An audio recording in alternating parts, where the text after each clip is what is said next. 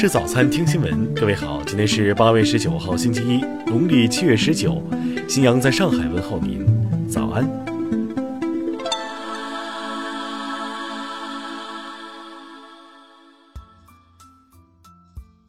首先来关注头条消息。十六号，南昌市青山湖区一出租屋内发生一起故意伤害致人死亡案。犯罪嫌疑人魏某福在自己家中持刀将租客肖某婷、韦某和于某达伤害致死。据悉，事发出租屋系一家名叫“知名教育”的辅导机构租的民房。经查，国家企业信用信息公示系统并未发现该辅导机构的注册信息。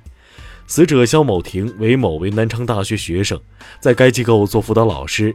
死者于某达今年八岁，另有一七岁小孩樊某脑部受伤，目前已无生命危险。死者韦某的父亲向媒体表示，其昨天从警方处得知，犯罪嫌疑人魏某福自首称，当天上午自己与老婆在外面吵架，好像是在闹离婚，回家路上又遇到一个欠他钱的人，让对方还钱，对方还不起。回到家中后。魏某福以冰箱坏了为由，叫了其中两名女老师上楼，随后行凶。目前，警方初步确认魏某福无吸毒史，无精神病史。听新闻早餐知天下大事。香港特区政府表示，任何人均不应利用学校作为表达政治诉求的场地。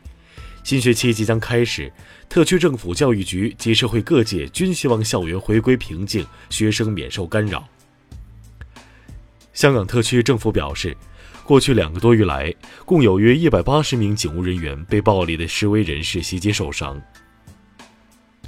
全球市值百强企业排名出炉，中国企业总市值在全球百强企业中的占比仍然位列第二，二零一九年下滑了百分之四，至三点一万亿美元。中国 ETC 服务平台昨天正式上线提供服务。车主可通过交通运输部官方微信公众号或使用国务院客户端小程序进入 ETC 服务专区办理相关业务。福建公安通报称，福建某运动用品公司收到由美国联邦快递公司承运的一美国客户寄出的快递包裹，内有枪支。目前，公安机关已立案调查。英国媒体称。美国商务部或将对华为的临时许可延期九十天，允许其从美国企业购买供应品，以便为现有客户提供服务。十四号，四川凉山成昆铁路突发高位掩体坍塌，导致现场十七名抢险人员失联。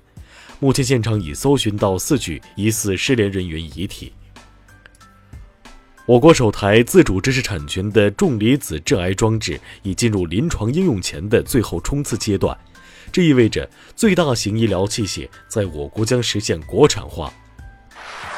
下面来关注国际方面，阿富汗首都喀布尔一座正在举行婚礼的礼堂十七号遭炸弹袭击，造成至少六十三人死亡，一百八十多人受伤。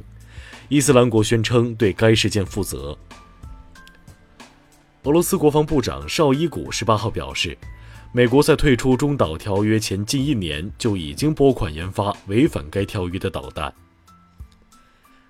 报告指出，美国近期对多个国家或经济体输美商品加征的一系列关税，推高了美国制造业和服务业企业产品价格，但同时这些企业的利润却在缩水。据外媒报道。由于保守党和独立派议员不支持工党党魁科尔宾的构想，使反对无协议脱欧的国会议员之间出现分歧，进而使英国无协议脱欧的可能性增加。朝鲜媒体谴责韩美联合军演违背朝美领导人会晤中的有关承诺，是针对朝鲜的战争预演，将迫使朝方不得不采取强硬反制措施，以维护国家主权和尊严。巴基斯坦军方发言人阿西夫·加富尔警告称，围绕有争议的克什米尔领土问题，巴印间紧张关系可能引发核冲突。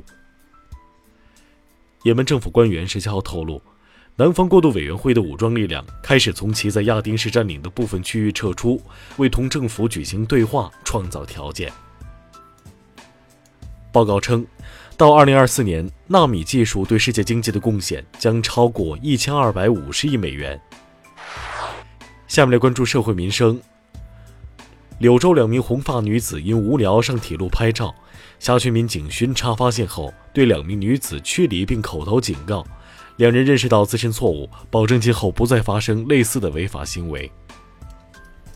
南宁一六旬男子在电梯内猥亵女童，事发后女童家长报警，经查老人与女童住同一单元楼，警方表示该男子被刑拘十五天，但因高血压未被收押。一安徽男子网上邀约一河南男子到武汉实施绑架，不料信息被网警拦截，两人驾车刚到武汉就被抓获。目前该案正在进一步办理中。日前，揭阳一男子杨某丹为报复生意纠纷对象，网购外卖服务假扮外卖员，对纠纷对象八岁的女儿进行踢打。目前，杨某丹因涉嫌寻衅滋事罪已被依法刑事拘留。近日。山东一男子在网络平台传播诅咒台风来临、楼倒塌以及辱骂交警的言论，当地警方对其以涉嫌寻衅滋事作出行政拘留十四天的治安处罚。下面来关注文化体育。北京首钢俱乐部近日与林书豪经纪团队进行谈判，林书豪新赛季将有望征战 CBA。据称，首钢给林书豪开出的年薪在三百万美元以上。据美国媒体报道，国王队控卫达隆·福克斯突然决定退出美国男篮，这使得美国男篮的阵容人数只剩十三人。吉尔吉斯斯坦一座千年古墓发现诸多中国元素，专家表示，这对推动中级学者深入开展“一带一路”文化交流研究具有重要意义。日本京都动画工作室遭纵火事件十八号届满一个月，目前已收到近二十亿日元捐款。以上就是今天新闻早餐的全部内容，请微信搜索 xwzc 零二幺，也就是新闻早餐拼音首字母再加数字零二幺。如果您觉得节目不错，请点击下方再看，让更多人看到我们的节目。一日之计在于晨，新闻早餐不能少，咱们明天不见不散。